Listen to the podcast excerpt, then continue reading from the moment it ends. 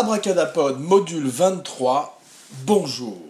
Alors aujourd'hui, Midnight Cowboy. Alors dans la série classique d'Abracadapod, aujourd'hui un grand classique du cinéma, pour un podcast sur la magie du cinéma, et eh bien aujourd'hui donc le, chef-d'œuvre de John Schlesinger, Midnight Cowboy, Macadam Cowboy en français, un film de 1969 qui euh, effectivement nous ramène au, cinéma des années 70, à un âge d'or du cinéma où le cinéma était extrêmement euh, euh, provocateur à l'époque, plus assez novateur, assez avant-garde, et on va se plonger aujourd'hui, faire un voyage un petit peu inverse au voyage de la semaine dernière avec le module 22 de délivrance, 22 livrances, puisqu'effectivement on était parti de, de, la Georgia, de la de, on était parti d'Atlanta pour aller en Georgie, et bien aujourd'hui nous partons du Texas pour nous rendre à New York City. The Big Apple, avec les rêves, les rêves de Joe Buck, le jeune cowboy, le jeune Macallan cowboy qui part avec ses rêves, des rêves plein la tête vers New York City depuis le Texas. Donc, avant de, de partir avec lui dans le bus qui va nous emmener vers la ville, euh, donc faire le voyage inverse de la semaine dernière et partir de la campagne à la ville aujourd'hui, contrairement aux euh, citadins qui allaient effectivement euh, descendre la rivière dans délivrance et se retrouver face à l'Amérique profonde, à l'Amérique euh, rurale, au, Midwest, effectivement, aux hill, Hillbillies, pas Hillbillies, mais les Hillbillies de l'enfer. Aujourd'hui, un autre film qui n'est plus très politiquement correct non plus de nos jours, et dont la politique sexuelle, sexual politics aussi, a, beaucoup changé en fait. Donc, ça, on, pourrait probablement plus faire un film que ça de nos jours où il serait fait de façon très différente et euh, pas un petit peu à la manière d'une body story, puisque le film par moment est presque plus proche d'un Butch, d'un Butch Cassidy et le Kid, qui avait été un gros succès avant dans la body story, dans le film de couple d'hommes, et qu'effectivement euh, il perd un petit peu de son, de son impact euh, en termes de, de politique sexuelle. Voilà, mais avant tout, aujourd'hui, Abracadapod is one hell of a stud. Abracadapod steals free food. Et enfin, Hey, Abracadapod is walking here! Fameuse réplique de Dustin Hoffman qui, dit-on, euh, certaines personnes disent que c'est pas vrai, mais d'autres disent que oui, qui était improvisé sur le plateau. Effectivement, au moment où, en tout cas, le plateau est dans la rue de New York City, au moment où il traversait euh, avec Joe Buck, avec John Voight, euh, dans, dans une scène qui était filmée de façon un peu guérilla au, au téléobjectif par Schlesinger et son merveilleux euh, chef opérateur, je crois qu'il s'appelle Hollander, qui été recommandé par euh, Polanski, un ami d'enfance de Polanski, voilà, Roman de son prénom. Et effectivement, la fameuse réplique Hey, I'm walking here, qui aurait été improvisée par Dustin Hoffman, qui voulait dire en fait Hey, we're shooting a movie here. Mais en fait, resté dans le caractère, dans le personnage, qui en fait aurait également motivé John Voight de rester dans le personnage. Donc, en fait, euh, c'est effectivement Dustin Hoffman qui euh, lui a montré le chemin. Et ça, c'est formidable. Donc euh, aujourd'hui, euh, notre histoire commence en 1965 avec un écrivain du nom de James Leo Hurley. Voilà, je suis sûr que je le prononce très très bien. Mais qui donc écrit un livre, une fois de plus, à l'origine de beaucoup des, des, chefs-d'œuvre que nous étudions que nous analysons dans Abracadapod. Un livre est à la base du, euh, du film, a inspiré le film. Et aujourd'hui, ce livre s'appelle Midnight Cowboy. Alors, effectivement, Midnight Cowboy retrace à peu près de façon euh, assez similaire les, mésaventures de Joe Buck, ce jeune euh, Texan qui monte à, la ville, à New York, en pensant qu'il va devenir gigolo pour une vieille femme riche et qui va vivre une vie entretenue, une vie de coq en pâte. Et en fait, il va, vivre une vie de cocksucker en pâte Pardon Puisqu'effectivement, il euh, rencontre Razzo Rizzo, qui va devenir son pimp, qui est un personnage encore plus tragique que lui, qui est un, un Italo-américain affligé euh, du, de, qui boite et qui en plus a la tuberculose et qui, enfin, et, qui est extrêmement pauvre et tous les deux vont s'accrocher l'un à l'autre comme à une bouée et partager leur tragédie de façon à essayer de survivre dans euh, la ville, en, en, l'occurrence le New York City des années 70, qui est beaucoup plus violent qu'après que le maire Giuliani ait nettoyé la ville quelques années plus tard en remplaçant les prostituées et les sex shops par des magasins Disney. It chose the, it chose the mouse, not the pussy, comme avaient dit les prostituées à l'époque. Voilà. En tous les cas, effectivement, euh, John Schlesinger, c'est un John Schlesinger, c'est un petit peu la mère d'un John Borman ou d'un Ridley Scott ou d'un Alan Parker ou Neil Jordan, même sur des, des, des, des, metteurs en scène britanniques qui tout d'un coup ont eu le vent en poupe, ont eu tout d'un coup euh, un succès, même Richard Lester d'une certaine manière, ont commencé à faire des films dans leur ville, à Londres ou, euh, dans leur pays, en Angleterre, pour la plupart, et des films euh, très de leur époque, très branchés, très hipster, et qui effectivement avec des films comme Darling, euh, aurait marqué le, d'une certaine manière le Swinging London ou la naissance du Swinging London. Et c'est intéressant de voir qu'effectivement Schlesinger avait fait également Darling, Billy Liar, Far from the Madding Crowd. Donc c'était un, un metteur qui était peut-être plus euh, dirigé vers les films artistiques, ce qu'on appelle le art house en Amérique, mais qui quand même avait euh, un succès en particulier en Europe et que tout d'un coup était préconisé pour, ce, pour faire ce film très novateur et très osé pour l'époque, puisqu'on va voir, il va être le premier film X, et le dernier d'ailleurs qui va gagner un Oscar. Et eh bien effectivement, euh, John Schlesinger s'empare du projet à bras le corps, si je puis dire, et euh, effectivement à la manière d'un euh, ou même d'un Kubrick, s'attaque d'une certaine manière à travers son, conte, sa fable sexuelle, homosexuelle même, surtout au commercialisme, au matérialisme américain et euh, à une certaine société euh, capitaliste qui est complètement à la dérive, puisque le film s'ouvre effectivement sur un panneau publicitaire qui dit You don't have an oil well, get one. Donc on est en plein dans le drill baby drill et ce, ce, ce, rêve d'une Amérique effectivement qui n'est basé que sur le dollar. Voilà. à la veille des élections, c'est euh, plus que jamais d'actualité. Mais Abracadapod ne parle pas de politique et Abracadapod ne parle pas non plus de politique sexuelle, donc euh, de peur d'offenser ou de dire des bêtises. Donc euh, effectivement, on va, se contenter de parler de la magie du cinéma comme d'habitude et d'essayer de parler un peu du film, de, de l'analisé, puisque c'est un film homosexuel notoire. C'est d'ailleurs pour ça qu'il a obtenu le X, puisqu'à l'époque, et même d'ailleurs encore un petit peu de nos jours, il est difficile de, de montrer euh, du sexe entre deux personnes du même sexe, et en particulier deux hommes. Voilà. Donc la semaine dernière, on a vu que c'était un viol terrifiant par le pauvre Ned Beatty, qui avait été torturé lors de, de la scène de John Borman, du délivrance de John Borman. Et eh bien cette semaine, on reste euh, aussi dans les films d'hommes d'une certaine manière, et en particulier dans la body story. Et John, John Schlesinger est à Warner, donc effectivement le, studio qui va produire les films de Kubrick. Et euh, quelqu'un, un exécutif, suggère à Warner, suggère à, Schlesinger, un exécutif de la Warner, de faire le film avec Elvis dans le rôle de Joe Buck, en assainissant un petit peu le film ça et là, en le nettoyant un petit peu, de faire tout d'un coup, euh, et en rajoutant aussi des chansons, de faire tout d'un coup une comédie musicale. Je m'étonne d'ailleurs que euh, Broadway ne se soit pas emparé de Midnight Cowboy. Peut-être parce qu'effectivement notre époque est trop politiquement correcte pour avoir un razzo rizzo, un italo-américain qui boite sur scène et qui euh, pimpe, qui macrotte un jeune cowboy du Midwest. Mais en tous les cas, ce serait pourquoi pas. Il faudrait peut-être le réviser au goût du jour. Mais euh, il y a toujours eu des, des, bruits de remake qui, ont, euh, qui surnagent, comme pour Délivrance aussi. Mais on se demande si c'est pas euh, juste des canulars, plus que véritablement des projets qui sont en développement. Voilà. Donc c'est intéressant effectivement de voir que le film est surtout une critique de l'Amérique, comme comme on va voir dans Being There, un film que j'adore de, de Al Ashby, Bienvenue Mr. Chance, effectivement, le film se moque de la télévision et de la radio. Ce que ferait également Kubrick un petit peu dans Shining, quand Jack Nicholson dit à Shelley Duval que, tout va bien puisque le petit a déjà vu tout ça, toutes ces histoires de cannibalisme à la télévision.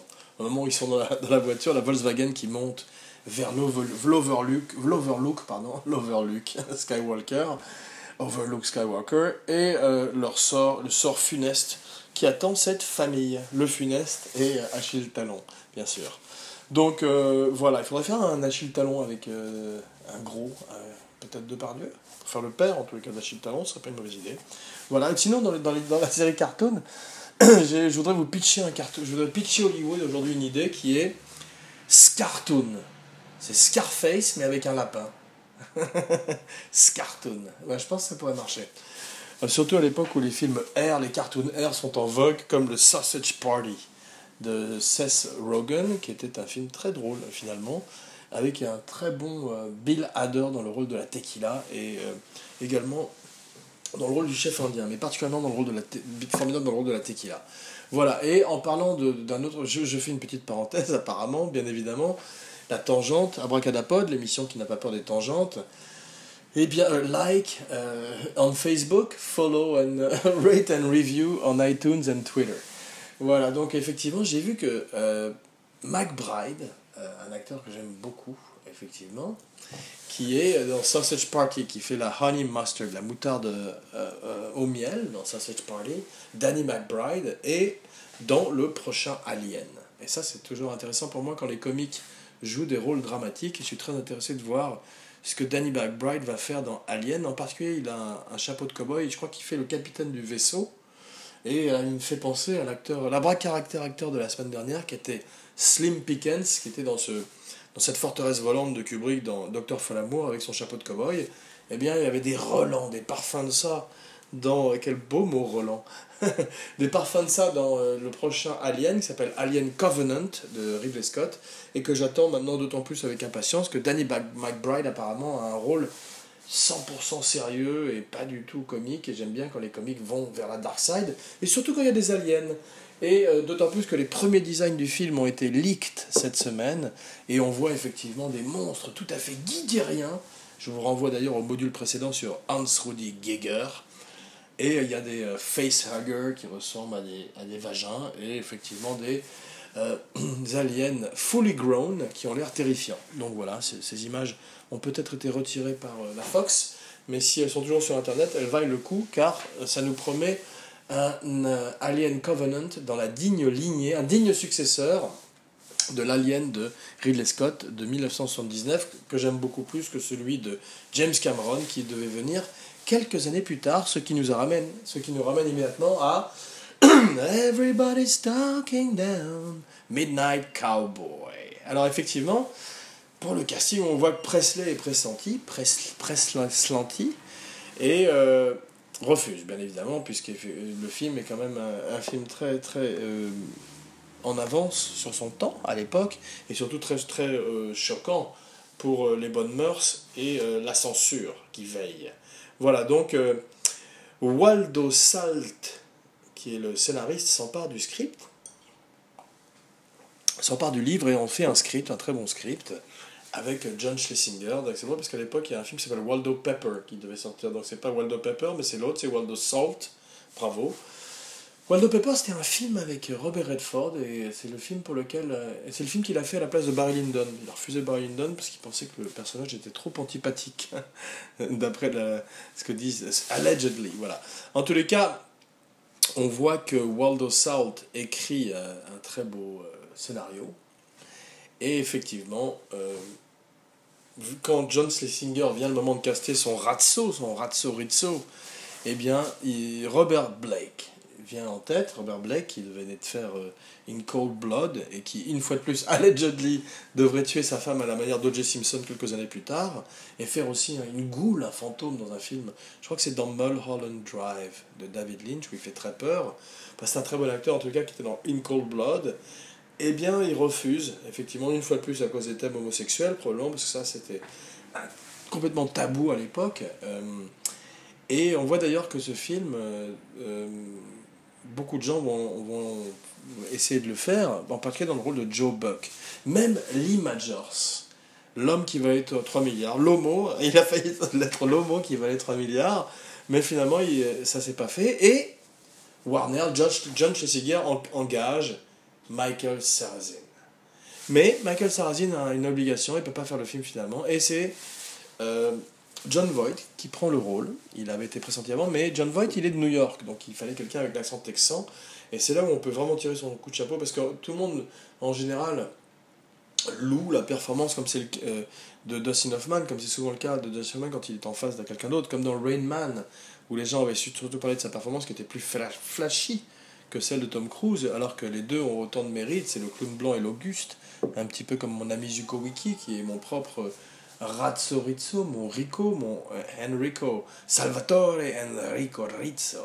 Voilà, qui n'est pas là aujourd'hui, mais qui va revenir dans quelques jours. D'ailleurs, euh, la saison d'Abracadapod s'achève probablement euh, aujourd'hui ou dans, ou dans quelques jours, avant de recommencer avec mon camarade la deuxième saison, la deuxième époque, le deuxième chapitre de l'aventure Abracadapod un podcast sur la magie du cinéma, et même c'est, plutôt pas de, chagrin. il y a un petit peu moins d'auditeurs ces, ces jours-ci, c'est le pot de chagrin. Mais euh, merci à ceux qui continuent à écouter, et euh, on espère pouvoir continuer euh, cette aventure en compagnie de mon camarade de podcast Patrick Zukowicki, Vaya con Dios, longue vie à lui, je lève mon verre de saké glacé, comme c'est une tradition à Bacadapod, à sa santé. Voilà. Patrick Zukowicki, elle est à toi cette chanson. Voilà. Donc, Dustin Hoffman, euh, lui, sort de, du lauréat. Gros succès, mais ça lui a donné une image un petit peu de All American euh, Boy, un petit peu. Et euh, c'est pas la première personne auquel les gens pensent, justement, pour le rôle de Ratsuritsu. On voudrait quelqu'un de plus, de plus rough, de plus, de plus street, on pourrait dire, si on veut excusez-moi, les mots me manquent, eh bien, effectivement, euh, lui décide de convaincre les exécutifs, ou en tout cas les gens qui sont en charge de, à la Warner, et passe une journée au coin d'une rue. Il est de Los Angeles, lui, donc il a, dû effectivement aussi faire euh, un faux accent new-yorkais, de même que euh, John Voight a fait un faux accent texan. En fait, il y a beaucoup d'acting. Les gens actent beaucoup dans ce film. Et c'est remarquable parce que ça a l'air très naturel, alors qu'il y a beaucoup, beaucoup de travail derrière. Et c'est vrai qu'on a vu que, en particulier Dustin Hoffman euh, a la très très méthode, une fois de plus, comme Brando avant, euh, l'a fait avant lui, ou De Niro, à la même époque, ou Pacino, s'immerge dans les rôles et fait énormément de, de, de recherches en amont. Voilà, Marcel Amont, et euh, effectivement se, se nourrit de, de, tout ce qu'il peut voir dans la rue, vit dans des, dans des abris pour, pour sans-abri justement, dans des shelters pour homeless, comme on dit, et euh, Gimme Shelter. Voilà, donc il, est, il, est, euh, il embrasse effectivement ce rôle et au coin d'une rue de Los Angeles invite les exécutifs de la Warner à venir le rencontrer. Et là, en fait, toute la journée, il a mendié euh, au, feu rouge. Il s'est fait un look véritablement de sans-abri et, les exécutifs sont à côté de lui pendant quelques heures et ne le reconnaissent pas. Et tout d'un coup, il les aborde et leur dit C'est moi, Dustin Hoffman. Donc c'est parti, il l'engage et, il s'immerge encore plus dans le rôle et part pour New York et là commence effectivement à observer, un petit peu à la manière d'un Marcel Aimé quand il écrivait ses livres ou les grands écrivains. D'ailleurs je parlais effectivement de, des rapports entre ce film, en, particulier la façon dont il traite la télévision et la radio, puisqu'on verra que Joe Buck est complètement addict à la radio. De même que, euh, c'est pour ça que je faisais un parallèle, de même que Chauncey Gardner, dans Bienvenue Mr. Chance, est addict à la télévision, eh bien on montre effectivement que cette société est complètement accro aux médias et que Joe Buck est beaucoup plus bouleversé à l'idée de perdre son transistor qu'à l'idée de perdre sa chambre d'hôtel ou sa vie. Euh, et euh, de même que Chauncey Gardner, qui lui est presque autiste, ne peut pas vivre sans la télévision. Il y a d'ailleurs euh, deux scènes qui sont similaires, et c'est là où, je voulais faire un parallèle entre les grands livres et les grands films, où tout d'un coup il y a des courants qui traversent les uns et les autres, et qui font qu'il y a une espèce de, de, des parallèles, des, comme une espèce de, fraternité entre ces grandes œuvres, aussi bien cinématographiques que littéraires. Et effectivement, tout d'un coup, on voit que le moment où c'est pas ma scène préférée d'ailleurs dans Being There dans Bienvenue Chanson mais la scène où il essaye de où euh, Shirley MacLaine séduit essaye de séduire Peter Sellers euh, et lui demande de faire l'amour avec lui. Il est simplement obsédé par la télévision et ça change de chaîne régulièrement au moment où elle s'assied dessus. On a une scène un petit peu similaire dans Macadam Cowboy, Midnight Cowboy, où il fait l'amour, je crois, à Brenda Vaccaro ou Sylvia Miles, j'ai oublié. Et effectivement, change les chaînes à chaque fois et jusqu'à euh, une, symbolique un petit peu. Euh, un peu on the nose, sans mauvais jeu de mots, un petit peu trop lourde de Schlesinger, où à la fin c'est un casino et un jackpot au moment de l'éjaculation de Joe Buck. Eh oui, on parle un petit peu crûment aujourd'hui, puisque nous sommes en 2016, donc effectivement, 1969-2016, nous te saluons. Voilà, toutes les excuses sont bonnes pour boire un, verre. Et effectivement, le lever à la santé de Dustin Hoffman. Voilà. Et euh, John Voight, surtout, qui, à la manière d'un Tom Cruise plus tard dans Rain Man, saurait tenir tête à un très très grand acteur qui dévore littéralement chacune des scènes dans lesquelles il apparaît. Voilà.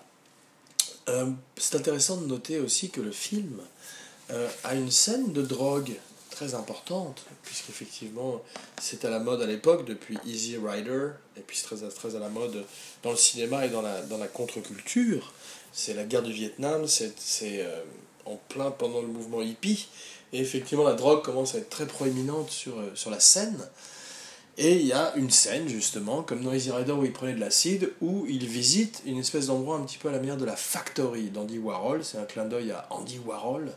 C'est drôle parce qu'Andy Warhol était le seul autre metteur en scène, Trivia, Trivia Roll, à avoir effectivement euh, optionné les droits d'un roman de Burgess et avoir fait un film d'après un roman de Burgess qui s'appelait Vinyl, que j'ai pas vu, mais on pourra demander à mon camarade Zuko Wiki, qui lui est un spécialiste des années 70 70 d'analyser un petit peu ce film qui s'appelle Vinyl d'Andy Warhol. N'oublions pas que son film préféré est euh, l'Empire State Building d'Andy Warhol. Voilà.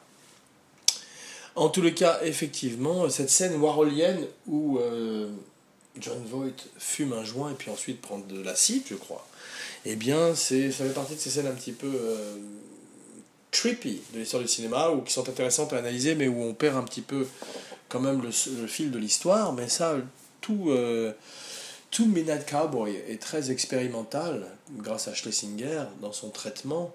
Et c'est vrai qu'on voit qu'il a envie d'être très visuel et d'emmener le film vers euh, d'autres horizons euh, et une autre grammaire filmique, comme un, presque comme un, une œuvre d'art. Et que aussi bien les flashbacks que Joe Buck peut avoir tout au long du film sur sa, grand, sa grand-mère, qui est une créature très sexuelle, qui lui a, qui lui a justement un, qui a en fait euh, qui lui a qui l'a éduqué dans ce sens-là malheureusement il lui a donné des valeurs un petit peu fausses puisqu'elle cherche effectivement un homme dans sa vie et que beaucoup d'hommes se succèdent et qu'il n'a pas, véritablement de, de father figure de figure paternelle dans sa vie. Mais on voit aussi qu'il y a un, un, événement tragique un viol euh, qui arrive. Euh, il est violé ainsi que sa petite amie par une bande de de bullies dans, dans sa ville du Texas sa ville natale du, du Texas. Et effectivement, ça marquera probablement toute sa vie. Mais euh, Schlesinger reste très impressionniste, fait tout ça en tâche quasi Jackson Pollockienne, et euh, se contente euh, de suggérer plus qu'il ne le montre avec des flashbacks qui parfois perdent un petit peu le spectateur, mais comme son film est toujours, comme je disais, s'inspirant presque de Butch Cassidy le Kid dans la belle History et voulant toujours entertain, toujours distraire d'une certaine manière, il ne lâche jamais complètement le spectateur à la manière de certains auteurs beaucoup plus hardcore qui viendraient par la suite dans l'histoire du cinéma et qui, eux, ont peur de l'enfer des temps forts, comme disent certains critiques hardcore aussi. Voilà, en tous les cas, John Voight, il est né à Yonkers et il accepte d'être payé scale. Donc scale, c'est euh, c'est le, salaire le plus bas qu'on peut payer un acteur. Effectivement, c'est euh, simplement pour euh, obtenir et pour rester dans, son union, dans son, syndicat. Et effectivement, lui, peu importe, il a tellement envie du rôle qu'il est prêt à tout. Et il a bien raison. On voit d'ailleurs que beaucoup de grands metteurs en scène, de grands, de grands acteurs ont obtenu les premiers rôles, ou en tout cas les rôles les plus marquants de leur carrière, grâce au fait qu'ils ont baissé leur, leur, salaire et de façon très intelligente, souvent aussi, ont accepté de prendre des points en aval. Voilà. Donc, euh, John Voight, euh, ça lui donnera une carrière, puisqu'effectivement, avant ça, euh, il n'avait pas grand-chose. Et on verrait qu'après, avec Délivrance, on aurait dû faire celui-là avant Délivrance, mais on a fait Délivrance la semaine dernière, donc quand je dis on, c'est moi et mon ami imaginaire, Tyler Durden, comme dans Fight Club. Red Rum. Je parle à mon doigt. Ma, parle à mon doigt, ma tête est malade. C'était le titre de, de Shining dans certains pays. Voilà. Euh, excusez-moi. Euh, moving on. Donc, effectivement, euh, Schlesinger fait son coming out pendant le film. Ou alors à la sortie. Eh oui, il est comme ça, Schlesinger, il a raison. D'ailleurs, par la suite, on verrait qu'il ferait quand même Marathon Man encore avec Dustin Hoffman et pas mal de, films, puisqu'il a une très très longue carrière aussi, mais il rencontre son, son l'âme sœur, ou l'âme frère plutôt en l'occurrence, sur le tournage de Macadam Cowboy, euh, qui est, je crois, son assistant à l'époque. Et euh, bravo. Donc je lève mon verre à John Singer et à son assistant slash amant. Slash partenaire, voilà. Donc, euh, ça coïncide avec son coming out, et en général, Abracadapod, pardon, ne s'étend pas sur ces choses-là. Mais effectivement, comme ça fait partie du, sujet du film, et surtout que euh, Schlesinger euh, l'a annoncé de façon très ouverte et très détendue, bravo, à sa, à sa santé, très détendue du gland, comme disait euh, Bertrand Blier, un des maîtres du 7e art aussi. Il faudrait faire une spéciale Bertrand Blier, en particulier les 3-4 premiers films, en parlant, en parlant de politiquement incorrect.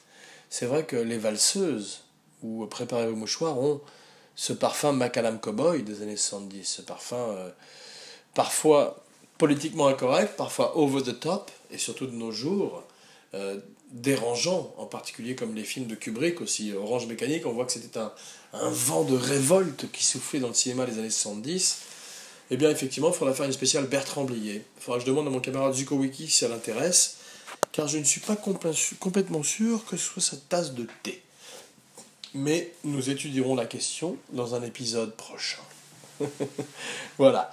Donc, pour l'heure, revenons à John Schlesinger qui a aussi mis en scène Day of the Locust. Et euh, c'est vrai que c'est intéressant de noter que Midnight Cowboy, euh, ce sont les débuts également de Bob Balaban, très bon acteur qu'on verrait surtout dans, les, dans, le, dans la troupe de Christopher Guest, et aussi euh, M.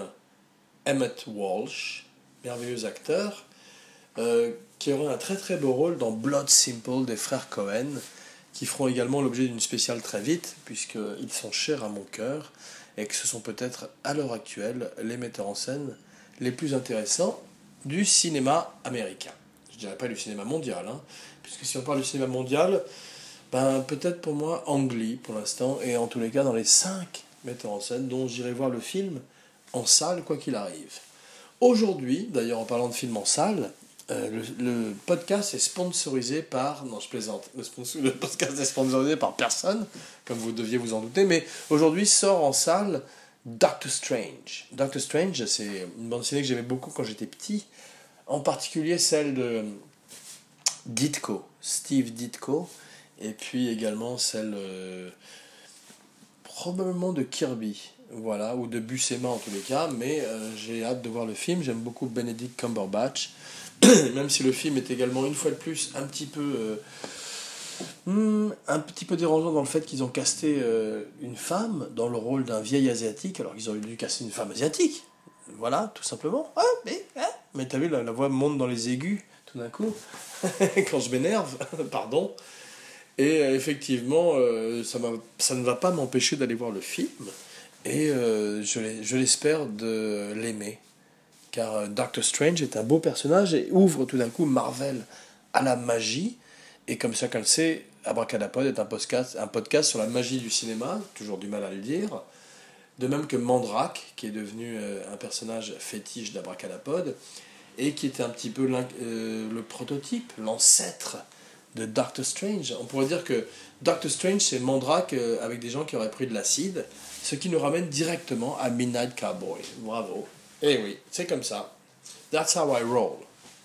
Donc, Midnight Cowboy, cette scène de l'acide euh, est belle, surtout dans la mesure où Razzo Rizzo vole de la nourriture et une des créatures de la partie qui est d'ailleurs qui fait partie des, des, stars de des stars de Andy Warhol il les appelait des stars de l'écurie de la factory d'Andy Warhol, eh bien certaines des vraies euh, stars ont tourné dans le film et Dustin Hoffman vole de la, de la nourriture au buffet et tout d'un coup euh, une des stars lui dit mais c'est gratuit euh, pourquoi vous volez? Mais alors, Dustin Hoffman lui dit, mais si c'est gratuit, je vole pas. Et il a raison. Bravo Dustin Hoffman. Et à un moment, il ment en disant qu'il va aller euh, chercher du pastrami au delicatessen du coin.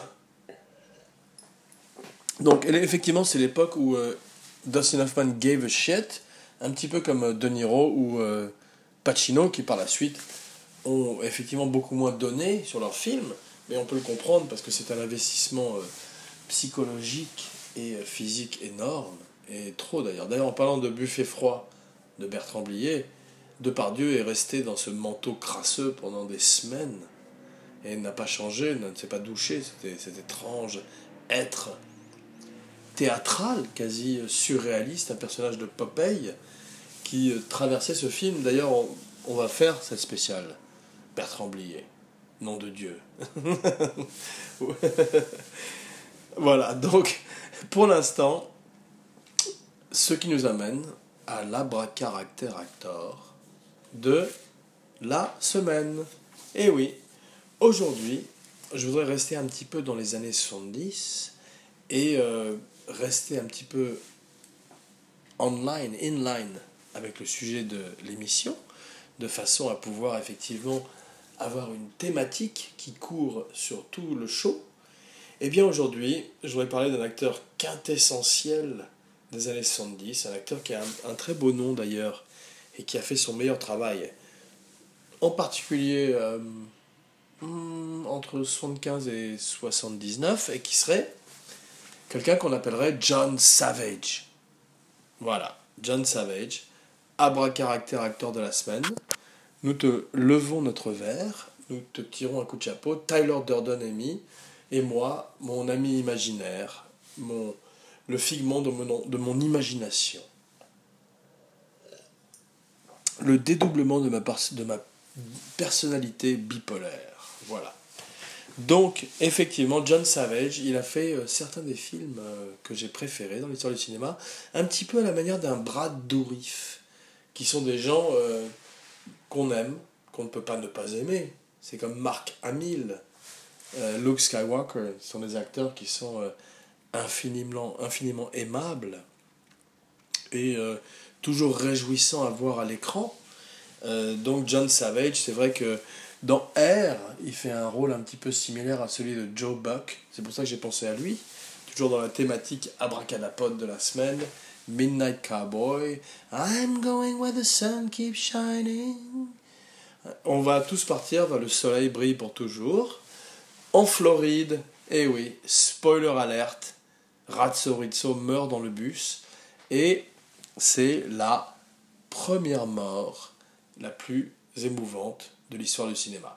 Pour les gens qui suivent un petit peu Abracadapod, j'avais dit précédemment que ma deuxième mort préférée, ou en tout cas plus émouvante de l'histoire du cinéma, c'était bien évidemment Edward G. Robinson dans Soylent Green, Soleil Vert, très beau titre. J'aime un peu moins Macadam Cowboy comme titre que Minad Cowboy parce que, effectivement, Macadam Cowboy, il y a le mot Macadam qui est un petit peu vieillot, pardon. Je me suis cogné, j'ai cogné la boucle de ma ceinture de cowboy sur, le, sur la table. Voilà. Mais donc, effectivement, Macadam est un petit peu plus vieillot, alors que Soleil Vert est intemporel. Voilà. Et euh, donc, effectivement, je euh, tire mon coup de chapeau à John Savage qui, à la manière de Brad Dourif, aura marqué ce cinéma des années 70, également dans Deer Hunter.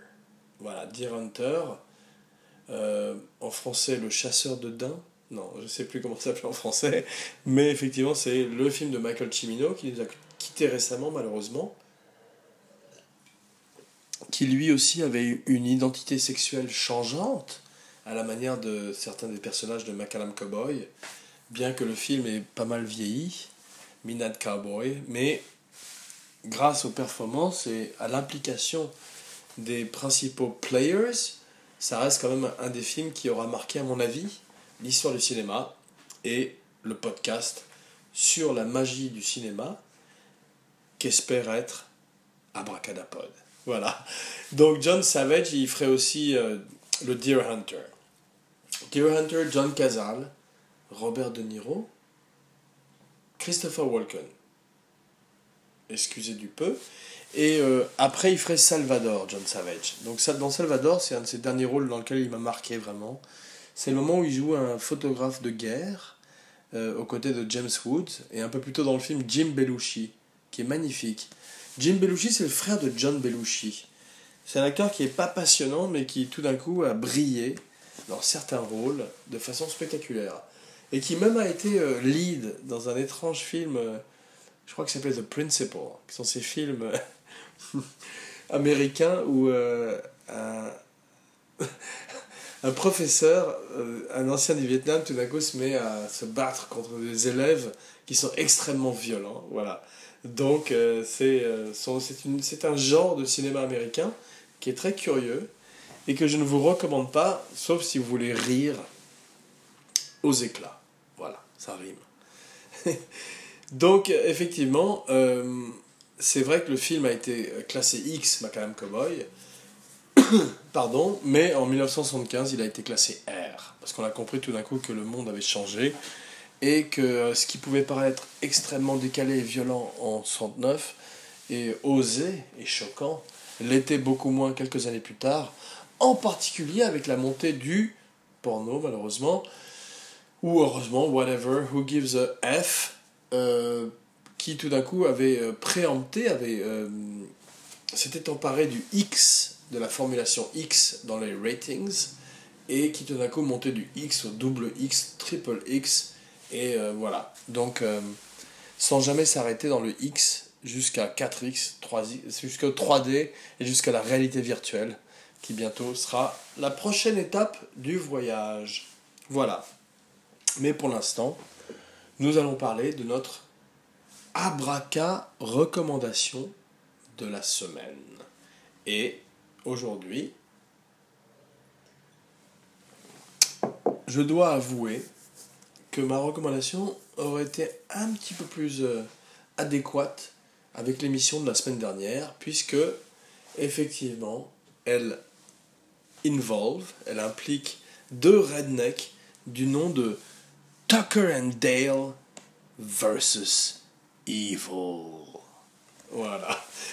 Je peux pas imaginer que ce film a été traduit en français, mais en tout cas, je le recommande vivement à tous nos auditeurs, à Tyler Durden et moi. Et c'est un film de Ellie Craig. Alors, Ellie Craig, je sais pas ce qu'il a fait d'autre ou ce qu'il fera bientôt, mais je lui souhaite longue vie parce que il a tout d'un coup donné un second souffle à un genre que j'aime énormément qui est l'horreur matinée de comédie. Ou alors, plutôt, je devrais dire la comédie matinée d'horreur. Voilà. Parce qu'effectivement, matinée, quel drôle de verbe français. La France. Le français, quel drôle de langage. Ça fera l'objet d'une spéciale. Abracadapod, le langage français. Voilà. Donc effectivement, euh, dans Tucker and Dale versus Evil, tout est changé et les rednecks, les hellbillies, les hillbillies sont tout d'un coup les good guys, sont tout d'un coup les gentils. Et ils sont joués par deux acteurs intéressants qui sont Alan Tudyk et Tyler Labine qui sont deux aussi caractère acteurs, qui jouent deux, euh, deux countrymen, deux mountain men, comme dans Deliverance, c'est pour ça que ça aurait été plus approprié avec l'émission de la semaine dernière, mais excusez-moi, j'ai réagi trop tard. Donc, Tucker et Dave se retrouvent tout d'un coup euh, face à des, euh, des, étudiants de collège qui pensent qu'ils sont aussi monstrueux et maléfiques que les, que les Mongoliens euh, de euh, délivrance ou de massacre à la, tronçonneuse. S'ensuit une suite de gags délirants, désopilants euh, et de, rebondissements désopilants où Tudyk et Labine doivent éviter ces jeunes et finalement le mal n'est pas exactement qui on le croit à la manière de tous les films depuis l'histoire du début du cinéma. Voilà. Donc je recommande ce film parce que effectivement, comme je l'avais dit précédemment, euh, l'horreur et la comédie, c'est un mélange qui est un petit peu compliqué à réaliser. Et euh, beaucoup s'y sont, essayés, peu y sont arrivés. Mais ceux qui sont arrivés, on les, on les compte sur les doigts de deux mains. Il y a Sam Raimi avec euh, deux Evil Dead. Il y a John Landis avec euh, Le Loup-garou de Londres. C'est courageux de ma part d'essayer de les compter maintenant. Il y a aussi Spider Baby, Whatever Happened to Baby Jane. Tous ces films qui mélangent l'horreur et la comédie. Presque Ed Wood de Tim Burton aussi. Voilà un film à qui j'aimerais bien euh, un jour donner une spéciale parce que c'est un merveilleux film avec Martha Lando qui a fait l'objet d'un abracadabra précédent, mais ça n'est pas la question aujourd'hui. Effectivement, donc Tucker and Dale mélange la comédie et l'horreur comme Abbott et Costello. Abbott et Costello, les maîtres de Tarantino qui ont inspiré Pulp Fiction, en tous les cas, euh, le Abbott et Costello, où il rencontre Frankenstein et surtout Bela Lugosi, où les gens meurent, alors qu'il y a quand même de l'humour et de la comédie. Chick Chick C'est Abbott qui appelle Costello parce qu'il est terrorisé par euh. Je remettrai la photo sur la page Facebook d'Abracadapod pour les puristes, pour les hardcore, les abracadhardcore. Voilà, fan du show. Merci. Donc, effectivement, Tucker and Dale mélange formidablement l'horreur et l'humour, et je vous le recommande, un petit peu comme elle avait fait en d'autres temps, Arsenic et Vieille Dentelle, avec Peter Lorre, et non pas Boris Karloff, mais quelqu'un qui jouait le rôle de la créature de Frankenstein, qui je crois s'appelait Ken Strange. Voilà. Merci. Peut-être voici venu le temps des rires et, des, chants. Mais euh, en tous les cas, voici surtout le temps venu d'annoncer la prochaine émission qui s'appelle Dans quelques jours, Barry Lyndon. Voilà. Mon film préféré? D'aucuns diront oui, certains diront non, mais en tous les cas dans mon top 5 pour toujours. Et c'est vrai que euh, ce que Ryan O'Neill, Marissa Berenson, Stanley Kubrick, Patrick McGee, Philip Stone, Leonard Rossiter et beaucoup d'autres acteurs que j'aime énormément font dans ce film euh, m'éblouissent toujours. Eh bien, euh, je vous invite à poursuivre cette aventure dans quelques jours avec pom pom